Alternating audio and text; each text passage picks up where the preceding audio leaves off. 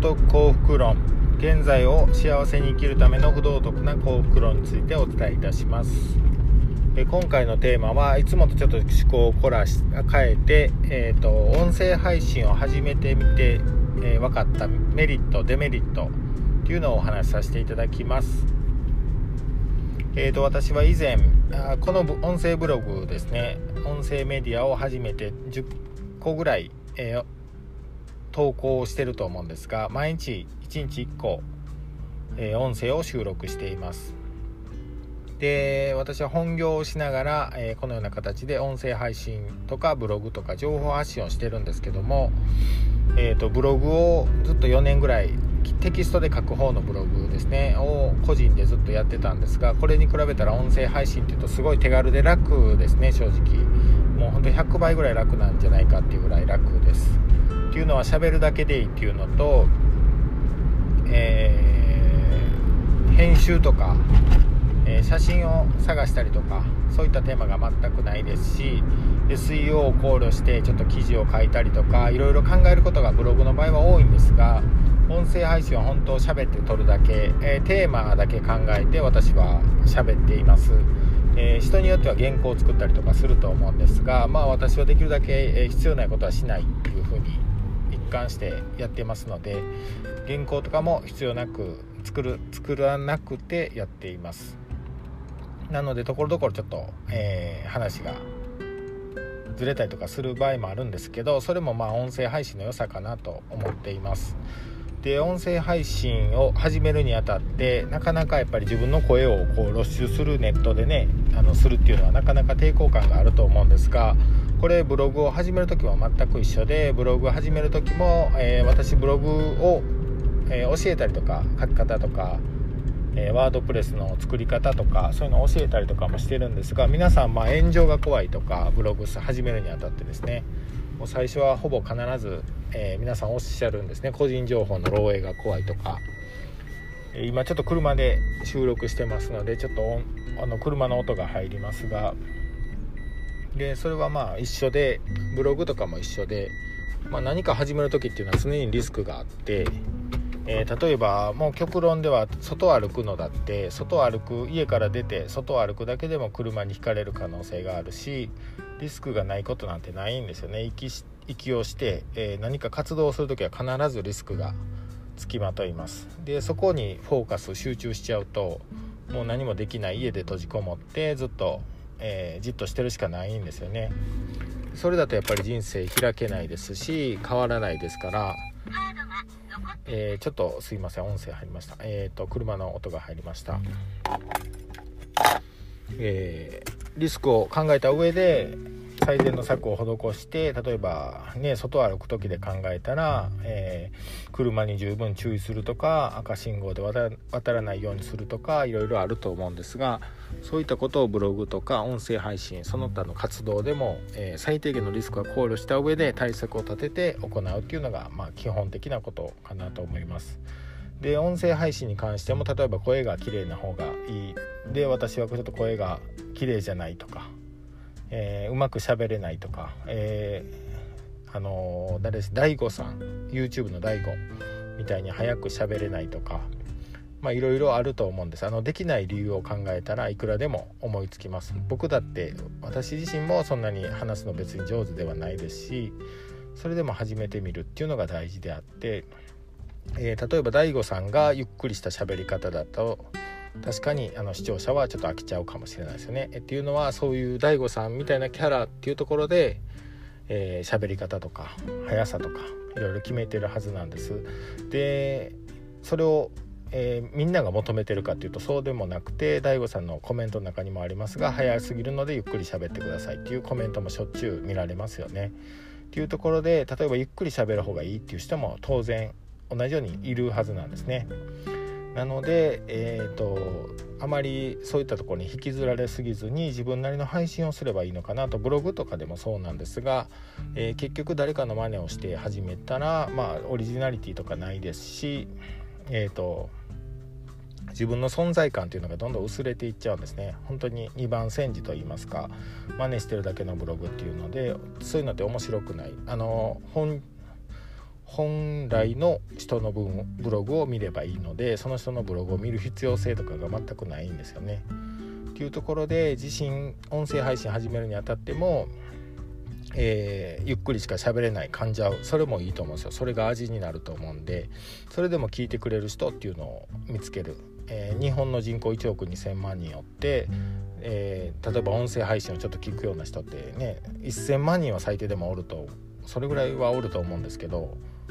ね、そうなってくるとその中で例えば100人でも1,000人でもいいじゃないですかそれぐらいの人が聞いてくれたらもう十分だという考えであれば別にみんなに受けないといけないっていうことは絶対ないのであの嫌な人はもう聞かなくていいと思いますし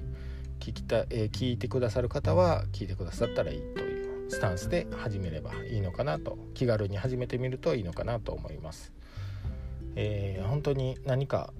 新しいことを始めるっていうのが今の時代本当に大事ででそういったところでできない理由を考えちゃうともう絶対何もできないですのでいくらでも考えれるんですよねそそういうのは、えー、誰でも何個でも何十個でも考えれます。できないとかやりたくない理由っていうのは。その中でどこに集中するか。これは本当にあの幸福論とか幸せに生きるためのコツにもつながるんですが、えー、マイナスなところばっかり見てるとやっぱ辛くなる。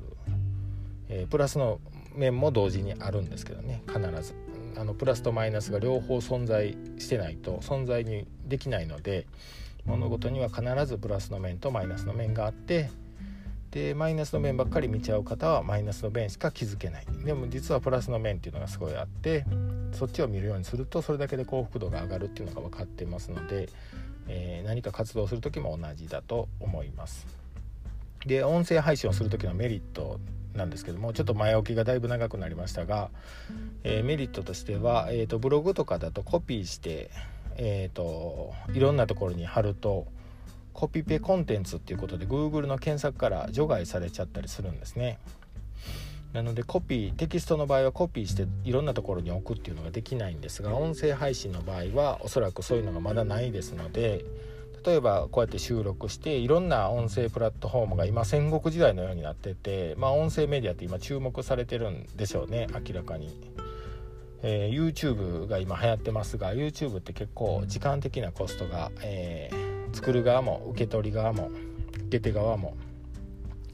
えー、かかりますので忙しい現代でなかなか YouTube ばっかり見てるっていうことはできないですよね。で例えばマルチタスク何か運転しながらラジオを聴くとかいったところでマルチタスクで使えるので、えー、これからはラジオ配信とかが、うん、流行っていくのかなと。まあもうちょっと、えー、数が増えていくのかなと思います。流行るほどではないかもしれないですが。で実際アメリカとかのデータを見ると本当にここずっとえ毎年視聴者が増えているというようなデータがあったりとかでアメリカの文化がそのままね日本に受け入れられるかっていうとまた違うと思うんですが、まあ、大体似通った、え、流れを取ると思うので音声配信っていうのも増えていくのかなと思います。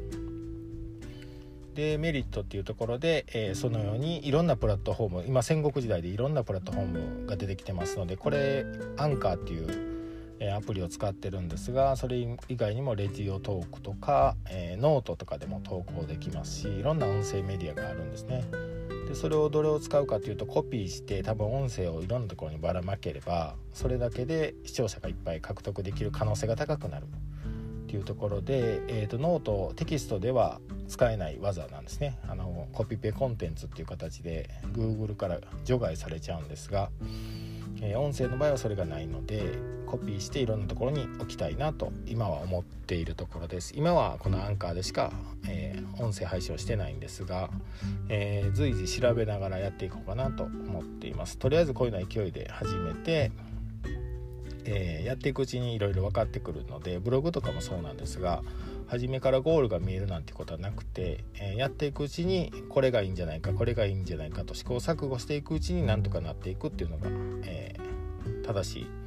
そういう形になるものだと思います。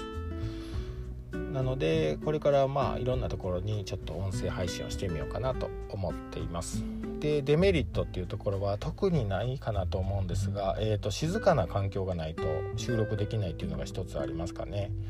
えー、うちでしたら、えー、結婚して子供もいますので子供がちょっとちっちゃいので子供が起きてる時間とかは収録できないですね外でするか、ね、寝静まってからするかですね。で寝静まってからこの前収録してたら例えば食洗機とかが晩に回るとすごい音がして洗ってる音がするんですね。でそういうのが入っちゃうので、えこの前車に晩、え自分で一人で乗って車の中で収録しました。でそういったところである程度環境には気を使う必要があるのかなっていうぐらいですかね。であとは思うのはそうですね。それがまあデメリット。それぐらいですかね。はい。YouTube より全然編集とか時間もかからないですし10分ぐらいあれば十分1個収録ができると。なのですごい楽です。でなかなか台本作ってね喋ろうっていう方が几帳面で真面目な方とそういう流れになるかと思うんですがそれをするとまあ多分続けれないですよね。えー、毎日こういうのって量を出さないとほぼ聞いてもらえないですのでブログとかも一緒ですが量を続けてるとちょっとずつ知られていくようになるっていうのが普通なので、えー、台本作ってやるっていうのはなかなか僕はできないかなと思います。あのできる方もいらっしゃると思います。もちろん。でまあ基本的には自分でハードルを上げちゃう行為なんで、えー、選択肢としてはあまり良くないのかなと思いますけども。はい。なので、えー、できるだけ自分の頭の中で喋る前に考えておいてテーマを一つ決めてどんどん喋っていくと。で僕は別に、えーと朝にちょっとどういうことを今日は収録しようかなって考えてテーマを決める。でこれがブログでいっぱい記事を今まで多分600700記事とか書いてきてるのでその中の1個をこう今ちょっとアレンジして喋ったりとかする感じですかね。ネタがもうずっとあるのでブログに書いたことって結構覚えてるんですよね。そういうのを喋ったりとかしています。なので音声配信はほぼメリットがたくさんあって、えー、認知普及をしてもらいたい自分の認知をしてもらいたいというところではすごくいいのかなと思いますね。でうまく喋ろうとするとまあ難しい一般の方が配信するのであのラジオなんていうのアナウンサーですか。プロの人が配信するんだったら当然そういうとこも注意しないといけないですが一般人が配信するっていうところの良さっていうのは何かっていうのを考えた方がいいのかなと、えー、例えば声が美しいとか喋りが上手であるとか、まあ、そういったもももちろん魅力にはなるんですがそこを求めるなら普通のラジオを聴いた方がいいのかなと思うんですよね。あのはい、あの個人で発信するラジオじゃないやつを。で個人で発信するっていうところの意味を考えてそこを突き詰めてやっていく必要があると思います。でもしやり方とか分からなければメッセージと,、えーと、この音声メディアのトップページ戻っていただくとリンクのマークがあってそこをクリックしていただくと私の運営しているブログ不動特攻袋につながりますのでそっちであの問い合わせっていうところがあるのでそこでメッセージ等をいただけるとあの音声配信一緒にやったりとかもう全然何、ね、て言うんでしょう配信仲間を作りたいっていうのもありますしえー、どんどん盛り上げていけたらなと音声配信を思っていますのでお気軽にご連絡いただければ一緒にやり方とかご相談させてもらったりとかできるかなと思います、えー、なのでまあお気軽に音声配信を始めてみてちょっとね、えー、何ヶ月か続けてちょっとダメやなと思ったらやめたらいいし別に、えあちょっと視聴者増えてきてるなと思ったらどんどんやったらいいしっていうだけのことだと思うんであの構えずに始めてみたらどうかなと思います。はいありがとうございます。